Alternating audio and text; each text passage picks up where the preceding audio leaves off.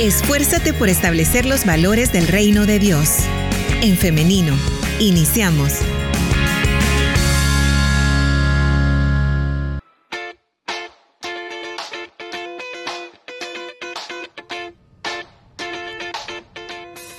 Estamos en vivo a través de En Femenino SV y por eso yo le doy la bienvenida a las personas que recién se conectan a través de esta plataforma.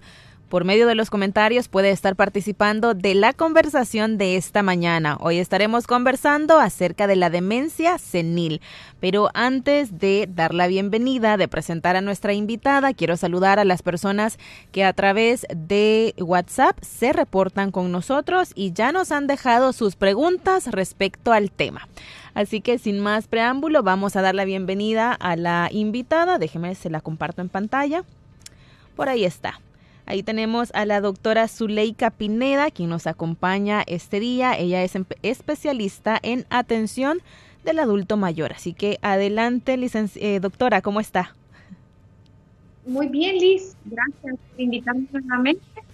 Acá estamos para conversar de un tema que es muy importante, ¿verdad? Y que a diario lo vemos y muchas veces pasa desapercibido porque no lo podemos identificar en las etapas tempranas, que es bastante sutil que es las demencias. de que vamos a hablar esta mañana al, respecto.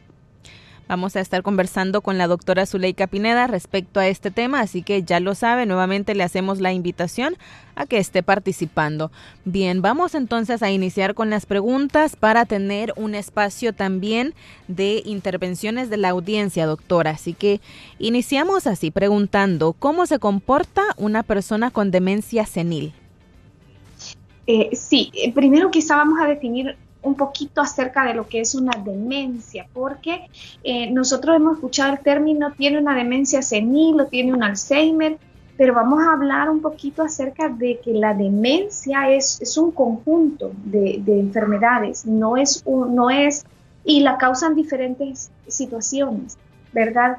en la actualidad hay diferentes factores de riesgo que se han identificado para padecer demencias pues el genético es muy importante, ¿verdad? Tener el antecedente genético, pero también eh, problemas en la vida eh, media, en la adultez media, eh, de no haber controlado la diabetes, la hipertensión, las enfermedades como obesidad, problemas renales, en fin, nos pueden llevar en la, en la adultez mayor, ¿verdad?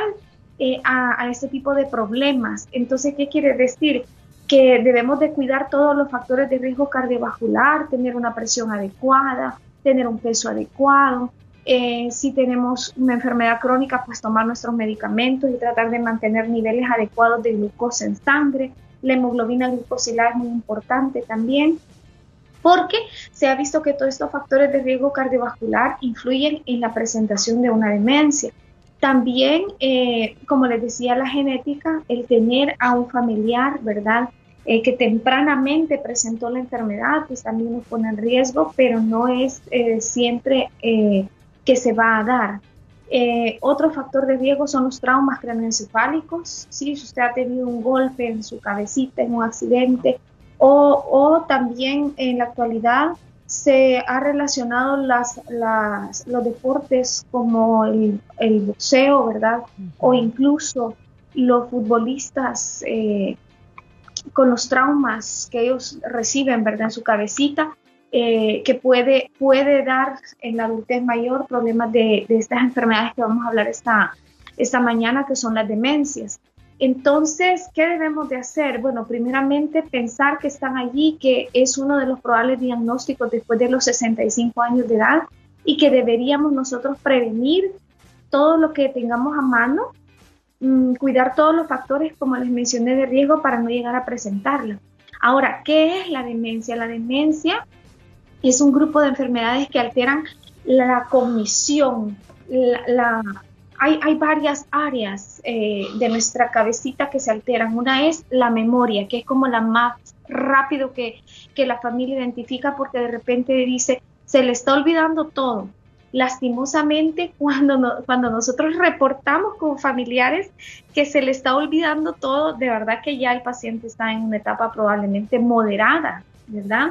No está comenzando, sino que ya, ya está en una etapa moderada. Entonces, es normal algunas señales, y yo le voy a hablar hoy de las 10 señales tempranas de un problema de, de Alzheimer o de una demencia.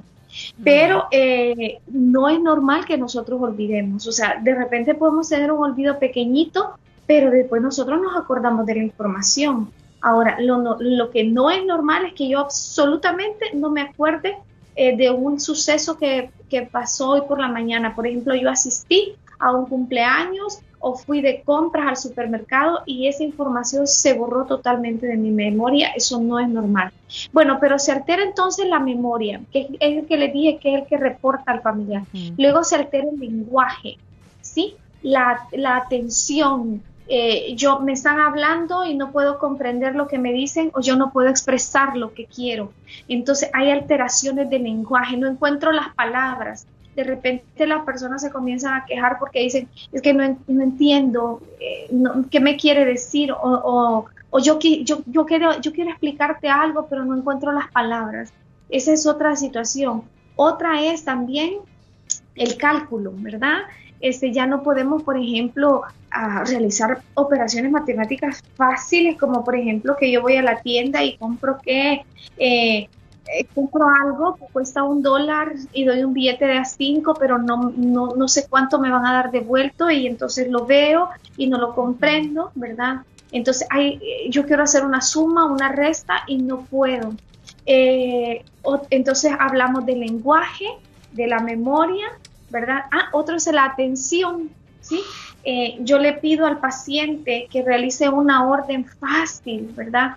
Por ejemplo, repita después de mí esta frase y, la persona no, no, me atiende, ¿verdad? No, no comprende órdenes. O yo le digo, mire, hay unos exámenes que nosotros hacemos en la consulta y dentro de ese hay, una, hay un examen que es doblar un papelito en cuatro. Yo le doy una hojita y le digo, dóbleme este papel en cuatro eh, y con, luego con su mano derecha lo pone sobre el escritorio. Entonces yo di toda la indicación, pero resulta que el paciente se queda viendo de la página, no sabe cómo doblarla o la dobla una, otra, otra, otra vez entonces, no sigue todas las indicaciones. Entonces, ahí hay problemas de atención, de memoria, de lenguaje y de cálculo. Y esas cuatro áreas son las que uno evalúa en ciertas pruebas, ¿verdad? Que ya están validadas a nivel internacional para poder tener una idea del, del estado cognitivo o del estado de memoria de, esa, de ese paciente. Entonces nosotros ahí podemos llegar ya a un probable diagnóstico de una demencia y luego tenemos que buscar las causas, ¿verdad? Doctora, doctora, acá quiero hacer una pregunta que nos envía un oyente a través de nuestro WhatsApp y nos dice, entonces quiero entender, eh, ¿el Alzheimer es un tipo de demencia o son dos cosas diferentes? Exacto, el Alzheimer es un tipo de demencia. Eh, porque la, en, el Alzheimer el problema es que hay una degeneración. Por ejemplo, yo de repente puedo eh, tener cierto olvido, decía, pero luego recordar. En Alzheimer no, porque en Alzheimer el problema es que se deterioró. La, la estructura cerebral se ha ido degenerando. Hay cambios en el cerebro de los adultos mayores eh, que comienzan a, veces muy tempranamente, como les mencioné, y estos cambios de, degeneración ya no permiten que se den las conexiones. Nosotros somos como unos, como unos cablecitos, como una computadora, ¿verdad? Y tenemos cablecitos que trasladan toda la información. Pero en Alzheimer el problema es la degeneración por una sustancia que se deposita en, nuestra, en nuestro cerebro, ¿verdad? Una sustancia y esa sustancia hace como una interferencia. Les voy a explicar de esa manera para que se comprenda. Pero también hay otras enfermedades que, pueden dar esta patología y la forma como afectan el cerebro es diferente y quizá lo común es que todas degeneran, degeneran las estructuras eh, normales, por así decirlo, que teníamos. Está la demencia por cuerpo de Lewis, está la demencia frontotemporal. Entonces, depende la el, el, daño que hay en, la, en el cerebro, en la parte del cerebro. Hay demencias que atacan más el lóbulo frontal, hay demencias que atacan más los lóbulos temporales, el sistema eh, hipocampal, etcétera. Y entonces nosotros, dependiendo el área del cerebro, ¿verdad? Hay otras que, que alteran la parte occipital, dependiendo el área del cerebro que, se esté degenerando, así las demencias van recibiendo las clasificaciones. Entonces tenemos demencia por Alzheimer, tenemos una demencia frontotemporal, podemos tener una demencia de tipo vascular, ¿verdad? Que el problema no fue el depósito de las placas de amiloide como lo es en, la, en el Alzheimer, sino que fue problemas vasculares. Este paciente, por ejemplo, tuvo un derrame o tuvo muchos derrames a lo largo de su vida y fueron tan pequeñitos, pero el acúmulo de ellos al final de la vida le va a pasar esta factura. tenemos una enfermedad que se llama enfermedad multiinfarto, que el paciente eh, nunca se controló su presión arterial, sus niveles de colesterol, estuvo así y, y, los cambios fueron dándose sutilmente hasta que tenemos el cuadro que les cuento, que ya es el cuadro que angustia a la familia y lo llevan a consultar, ¿verdad? Y entonces dentro de las causas nosotros vemos que este paciente probablemente sufrió varios eventos o derrames cerebrales pequeñitos que han dañado su cerebro. Entonces, el cambio en la anatomía fue producido por diferentes eh, eh, factores, pero al final hay degeneración y así uno va clasificando. Ahora, ¿por qué es importante clasificar el tipo de demencia? Ah, porque así son los síntomas yo les hablé de cuatro dominios, el lenguaje, la cognición, la memoria, ¿verdad? La atención, el cálculo. Entonces nosotros vemos que en algunos pacientes lo que más se ha deteriorado es el, lenguaje, porque él se recuerda, él puede hacer cálculos matemáticos, pero no puede expresarse o no encuentra las palabras, en fin, o puede ser otro, que los trastornos son del comportamiento y no puede comportarse coherentemente, o sea, él, él está como fuera de sí, su conducta es demasiado violenta, es demasiado agresivo y entonces ahí vemos que la parte de nuestro cerebro que domina el, el raciocinio o la, la razón, ¿verdad? Que estamos hablando del lóbulo frontotemporal está alterada y entonces el paciente manifiesta de esta manera sus síntomas, presentando intranquilidad, molestia, violencia, cuando antes era todo un amor el abuelito que llegábamos y nos abrazaba, nos consentía y de repente es una persona apática, molesta, ¿verdad? Así es que yo creo que, que me extendí mucho en la, en la respuesta, Liz. No, no hay problema, doctora. Acá estamos, yo estoy anotando cada detalle y nuestra audiencia también está muy pendiente porque le comento que tenemos varias preguntas, pero quiero dejarlas para más adelante. Ahora tengo eh, la pregunta de el tratamiento de eh, cualquiera de estos tipos de demencia que nos ha comentado, eh, específicamente con lo del Alzheimer, porque de eso está muy interesada nuestra audiencia. Y también otra pregunta es que si es este reversible y cómo se puede prevenir. Eh, cuando nosotros recibimos a un paciente en, nuestra consulta, la familia lo trae generalmente por diferentes situaciones. Una es porque sí, el, el olvido ha sido muy sutil, Sí, entonces llegan y dicen, fíjese que yo noto cuando llego a ver a mi mamá que ella está muy olvidada, de repente comenzó a desconocernos o eh, no recuerda familiares que vinieron a visitarla, pero su comportamiento es el adecuado, ella es independiente, ella se lleva, se, se desenvuelve bien en la casa, ella, ella se baña, se cambia, hace sus alimentos, pero ha notado olvido. Entonces ya eso es una, una señal de, de alerta. Otros no, otros llegan, doctora, el fin de semana mi familiar no sé qué le sucedió, pero está totalmente incoherente. O se está confundido, nosotros le hablamos, no nos responde, está caminando por toda la casa, está desorientado, eh, no nos atiende, entonces eso se llama un estado confusional agudo y los estados confusionales agudos pueden tener muchas causas y algunas de ellas sí pueden ser reversibles.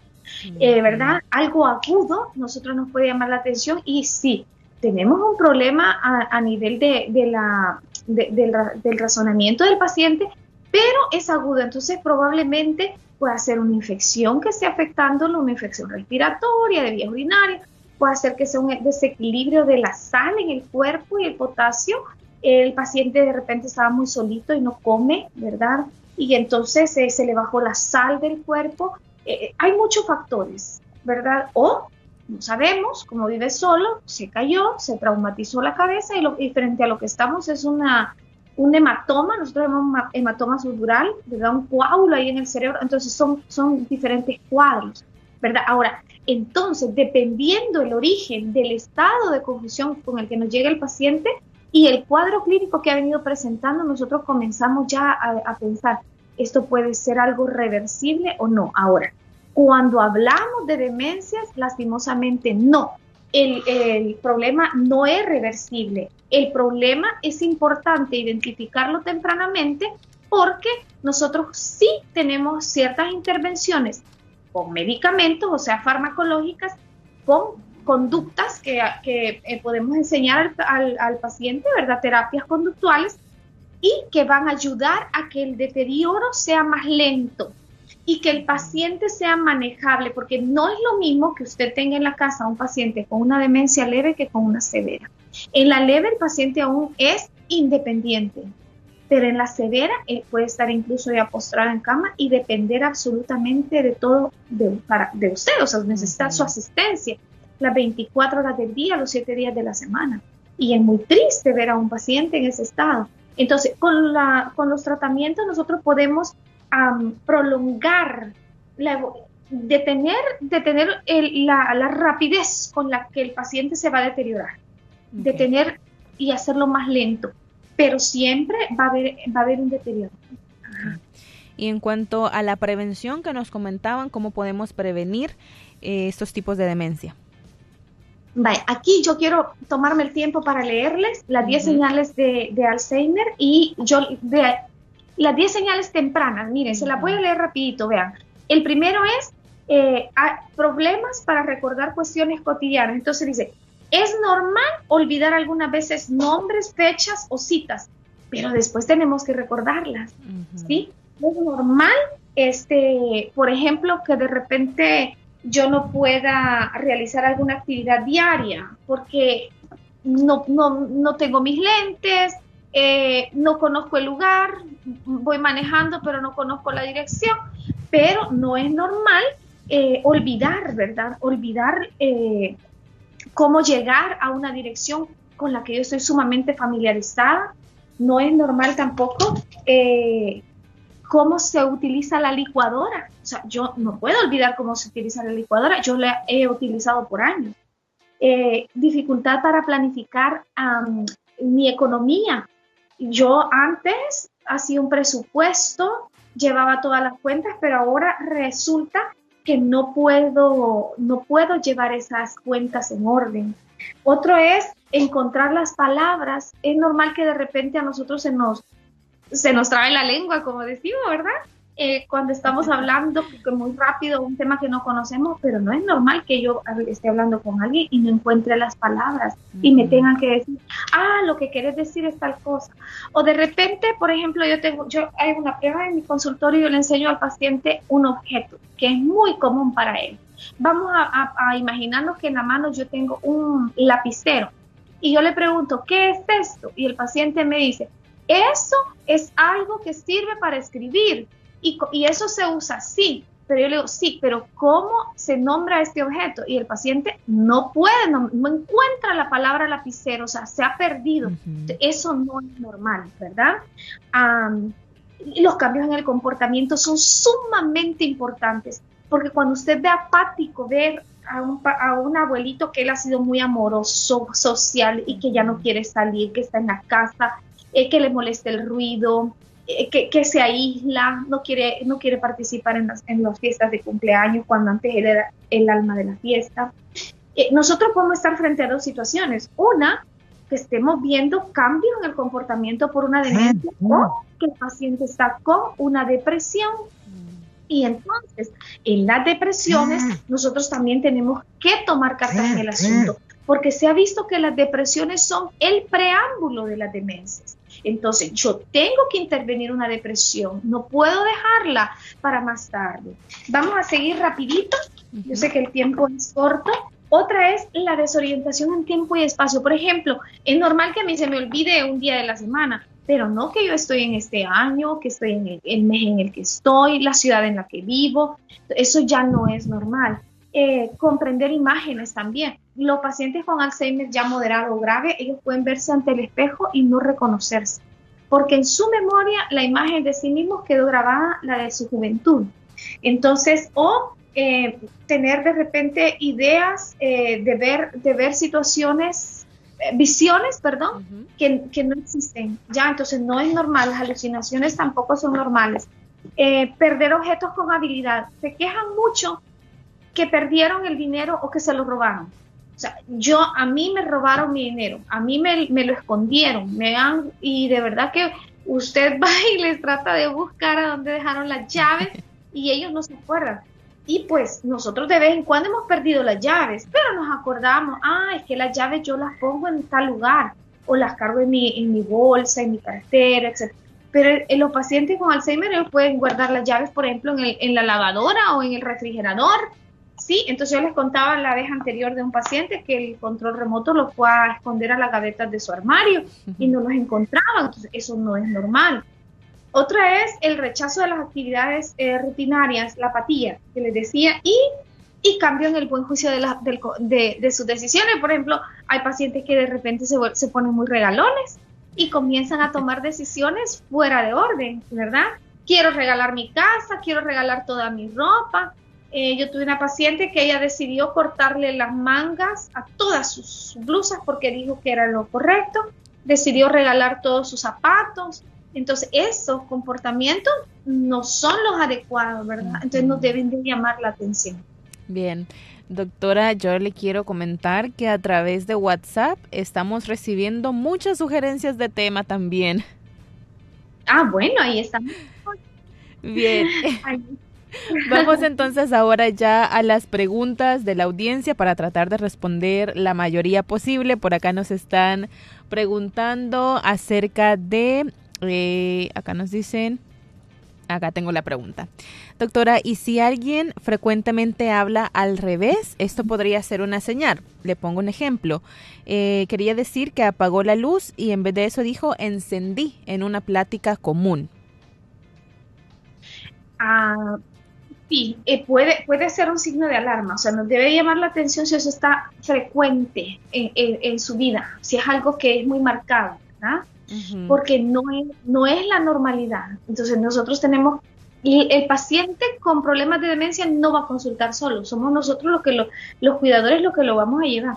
Entonces, sí hay, alteración en la redacción, en la elaboración del lenguaje, claro que sí, puede, puede ser una señal de alarma. Doctora, mi pregunta es la siguiente. Mi esposo tuvo un accidente y tuvo eh, y sufrió un trauma cráneoencefálico severo. Él tiene 42 años. ¿Existe la posibilidad que desarrolle la enfermedad de Alzheimer a corto o largo plazo? Y también quiero saber si existe algo para prevenirlo. Sí, excelente pregunta.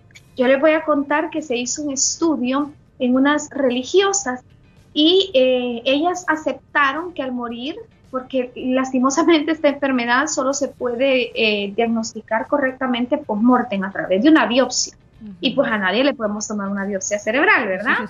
Pero viene y ellas donaron sus cerebros y encontraron algo muy llamativo. Fíjense que la mayoría de ellas tenía cambios de degeneración, como los que les comenté. Tenía placa de amiloide, o sea, tenía, tenía alteraciones muy, muy graves en sus cerebros, o sea, había, había degeneración, había envejecimiento, pero anteriormente cuando ellas vivían, a ellas se les hacían diferentes evaluaciones y muchas de ellas no tenían síntomas, o sea, eran, eran mujeres totalmente en, sus, en su raciocinio correcto, o sea, ellas estaban con sus facultades mentales en orden. Entonces se llegó a la conclusión que el ser feliz, el tener una dieta adecuada, el compartir, previene la sintomatología. Entonces, ¿qué quiere decir? No podemos asegurar a quién le va a dar la enfermedad, pero lo que sí podemos asegurar que si nosotros nos cuidamos, podemos prevenirla. Entonces, en el mundo hay unos lugares que se llaman las zonas azules, Y estos son lugares en donde las personas viven más de 100 años, o sea, son 100, son centenarios y super centenarios. Hay personas de 110, 120 años con todas sus facultades mentales, físicas. Son una persona que puede ver, puede escuchar, puede conversar, se mueve, eh, él toma sus decisiones, incluso cultiva la tierra. Entonces, hay ciertas cosas que ellos han practicado durante su vida. Una de ellas es la fe. Eh, hay un puntaje que se da. Entonces usted dice, vamos a ver este puntaje. ¿Cuál de estas situaciones es la que más años de vida y calidad de vida le ha dado a estos pacientes? Y encontraron que la fe es el que más años de vida da. O sea, creer en Dios, creer en un ser superior, tener la fe que, bueno, vamos a estar bien, Dios nos va a guardar, nos va a cuidar, alimentarnos adecuadamente, tener buenas relaciones con la familia, tener apoyos o redes sociales que nos ayuden. Eh, les mencionaba la actividad física, evitar el consumo de bebidas alcohólicas, el tabaco, ¿verdad? Todo lo que es perjudicial para nuestra salud está bien. Entonces, lo que a mí me hace ser feliz, sin dañar a los demás, claro, ¿verdad? Yo debo de cultivarlo si a mí me gusta leer, entonces yo voy a leer y voy a disfrutar la lectura. Si a mí me gusta ir a una clase de aeróbico, pues yo no me voy a perder esa clase de aeróbico porque para mí eso es lo máximo.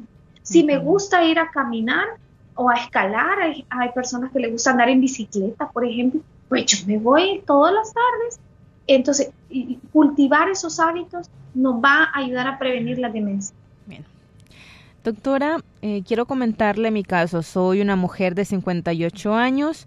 Gracias a Dios no soy diabética ni hipertensa, solo en ocasiones eh, tengo arriba los triglicéridos y nos dice, em, hace siete años me salió un tumor cerebral del cual me operaron y gracias a Dios todo salió bien. Pero mi pregunta es si esto podría repercutir en que padezca de algún tipo de demencia. Eh, sí, sí, ¿verdad? Eh, la verdad es que sí, porque usted tiene uno de los factores de riesgo cardiovascular. Triglicéridos es grasa y ellos también pueden ir minando el flujo sanguíneo hacia su cerebro. Te va a haber degeneración. Usted tiene que proponerse tener niveles adecuados de, eh, de triglicéridos en sangre. Y por otro lado, el hecho de haber tenido esta situación a nivel cerebral, ¿verdad? No sé si cuando hicieron la, la cirugía o la extracción quirúrgica o el tratamiento que usted recibió, pues son factores que a usted la, la, predisponen, pero en ningún momento le aseguran que eso va a pasar. Entonces usted tiene que, usted tiene que hacer como un esfuerzo más, ¿verdad? Para eh, que otra persona que esté en su misma edad y quizás en sus condiciones de salud, pero que no tuvo esos antecedentes. Entonces usted tiene que tratar de llevar su vida lo más ordenado posible que pueda. ¿Qué tan cierto es, doctora, que la ingesta abusiva de acetaminofén contribuye a desarrollar Alzheimer? No, eso no es cierto. Y en la actualidad, por ejemplo, los únicos medicamentos que han demostrado que sí disminuyen el riesgo de enfermedad eh, de Alzheimer son los antiinflamatorios. Lastimosamente, no se los podemos dar, ¿verdad?, a la población. Ustedes han escuchado que que hay medicamentos, que nadie debe de automedicarse y estos medicamentos tienen muchos efectos adversos. Sin embargo, hay personas, por ejemplo, las personas que padecen de artritis reumatoidea u otras enfermedades eh, inflamatorias crónicas, que, que ellos pues por indicación médica consumen este tipo de medicamentos, se han hecho estudios en ellos y se ha visto que sí ellos previenen. El acetaminofén no, no, no previene y tampoco puede causarlo. Bien, tengo dos preguntas parecidas, doctora. La primera nos dice, mi mamá toma medicamento para dormir y tengo entendido que producen demencia los inductores del sueño. Eh, Dios les bendiga, buen tema. Eh, sí, importante, no podemos abusar de los medicamentos conocidos como las benzodiazepinas. El más común es el, el famoso diazepam. Todos hemos escuchado hablar del diazepam, del clonazepam, lorazepam, alprazolam todos estos medicamentos en ocasiones son necesarias y por indicación médica, usted de repente, si se lo dejó el médico, va, a tener que tomarlo. Pero el plan es como la, la, la um, radioescucha lo mencionó. es inducir el sueño, ya ayudar a corregir el problema de insomnio y luego suspenderlos. Estos medicamentos no son para siempre. Estos medicamentos deben de quitarse cuando ya el paciente ha mejorado y deben de retirarse lentamente hasta que el paciente ya no lo necesite. No podemos tomarlo para siempre porque sí eh, hay estudios que alteran la memoria.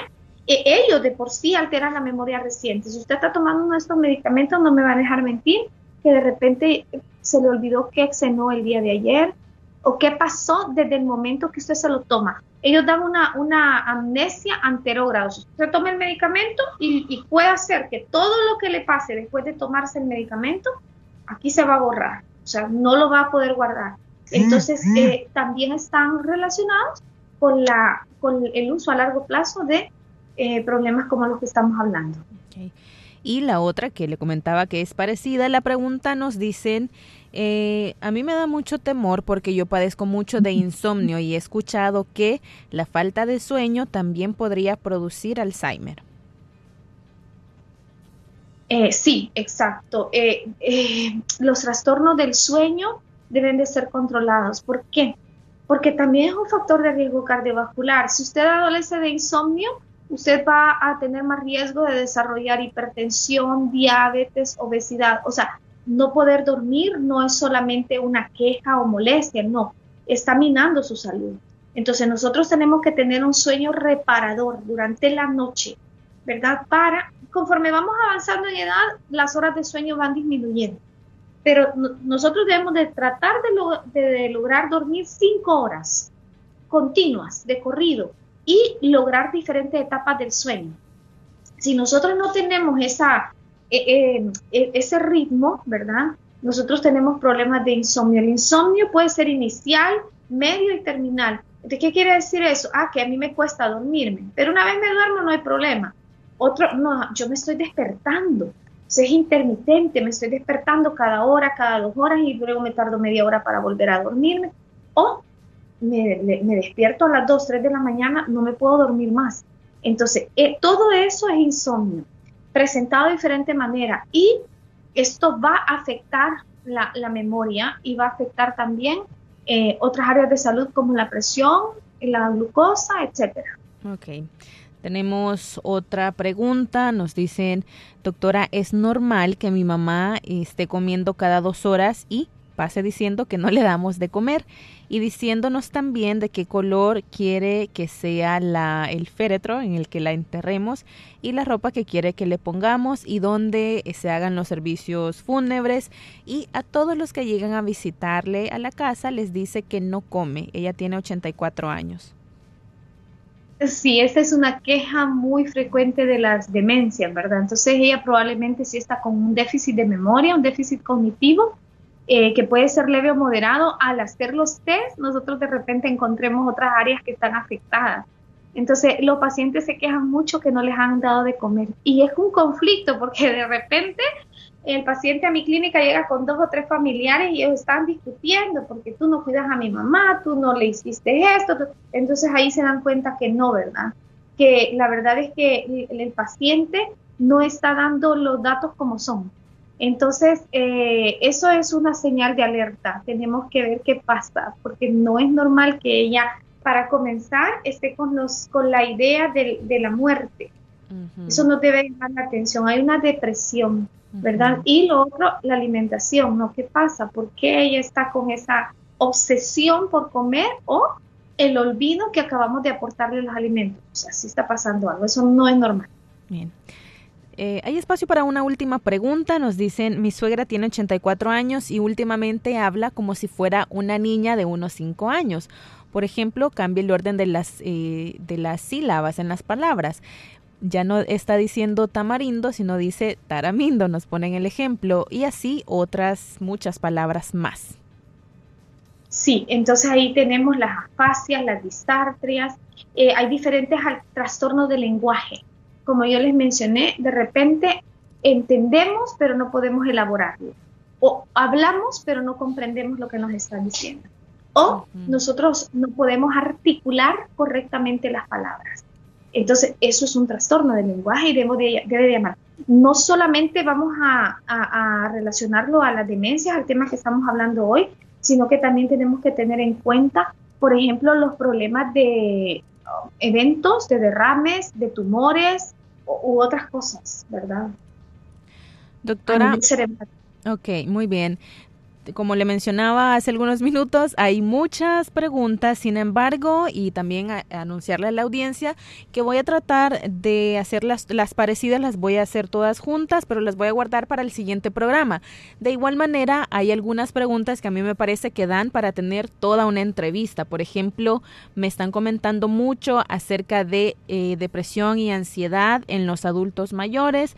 También me están hablando bastante acerca de eh, cómo deben actuar los cuidadores con eh, los adultos mayores. De igual manera, tengo acá preguntas acerca de eh, el estado de ánimo de, por ejemplo, acá me hacían el comentario de que su abuelita antes era una persona eh, normal, ni tan cariñosa, ni tampoco enojada, pero ahora que ya ha cumplido 90 años, quiere que siempre le estén abrazando. Entonces, así tengo muchas preguntas e intervenciones más, pero por eso les comento que vamos a, hacer espacio para tener otras entrevistas tratando estos temas. Así que, bueno, doctora, ¿con qué mensaje nos despedimos en esta mañana? Eh, bueno, que Dios les bendiga. Eh, sean, traten de ser felices, traten de hacer lo que les llena, ¿verdad? En la vida, tengan siempre fe en Dios esperen en Él porque Él es el que da la paciencia a todos los cuidadores de los pacientes que ya tienen la enfermedad establecida o, que están dando el soporte, ¿verdad? Es muy difícil lidiar con un paciente con una demencia, pero yo les invito a que tengan paz, a que tengan tranquilidad y que recordemos ese versículo de la Biblia que dice, honra a tu padre y a tu madre para que los días en la tierra que Jehová tu Dios te da se alarguen. Entonces sean prósperos, ¿verdad? Entonces es parte, es, viene con bendición. El servir a nuestros padres, a nuestros abuelos, trae bendición. Y, debemos de hacerlo con agrado porque hoy por ti no sabemos el día de mañana la asistencia que nosotros debemos requerir. Invito también a la, a la, a la audiencia a trabajar en equipo en sus comunidades, en sus colonias. en otros países, las colonias se organizan y ellos atienden a, a los vecinos, ¿ya? En nuestro país somos muy sociales, somos gente que amamos, que cuidamos. Entonces, si yo veo que mi vecina necesita el soporte para, para eh, quiere que yo le compre algo en el supermercado, en el mercado, y ella me, me va a dar el dinero, y yo voy a ir, se lo voy a comprar, o, o me va a acompañar, o quiere compañía, yo puedo, y yo tengo tiempo de llevarla a la tienda a comprar, pues entonces tratar de dar soporte a los adultos mayores que nos necesitan. Eh, no puede de repente elaborar alguna, alguna comida que lleva demasiado, eh, demasiada eh, preparación, pues ayudemos, ayudemos, ¿verdad? ayudémonos todos con el cuidado de los adultos mayores. Así que ese sería mi mensaje. Que Dios les bendiga. Perfecto, qué bonita manera de terminar, doctora. Antes también de despedirnos, nos pregunta la audiencia números de contacto. Sí, por favor. Eh, si usted quiere contactarme, eh, llámenme por favor al 7118-3400. Usted puede llamarme o mandarme un mensajito de WhatsApp. Yo siempre contesto. Si no es en el momento, pues a continuación usted puede dejarme un mensajito de WhatsApp y yo con todo gusto puedo atenderme. Es el 7118-3400. Exacto, 7118-3400 y mi nombre es doctora Zuleika Pineda. Perfecto. Así es como terminamos entonces en eh, la entrevista de esta mañana. Le agradecemos nuevamente, doctora Zuleika Pineda, especialista en atención del adulto mayor, quien nos ha acompañado en esta mañana. Bueno, gracias. Bueno, nos vemos entonces hasta la próxima, doctora. Y ahora yo quiero también saludar a nuestra audiencia, a quienes han estado pendientes de este programa, a quienes han estado participando. Como les mencionaba, vamos a guardar sus preguntas, vamos a clasificarlas para también tener otras entrevistas eh, tocando los temas que ustedes nos han dicho, nos han hecho la sugerencia. Nos quedamos hasta acá, pero quiero hacerle la invitación para el día de mañana, para que nos encontremos nuevamente a partir de las 9.30 en punto de la mañana. Así que ya lo sabe, a través del 100.5 FM y también a través de En Femenino SV, que es nuestra página en Nos vemos y nos escuchamos. Hasta pronto. Que tengan un feliz día. La respuesta más rápida es la acción. En femenino. Hasta la próxima.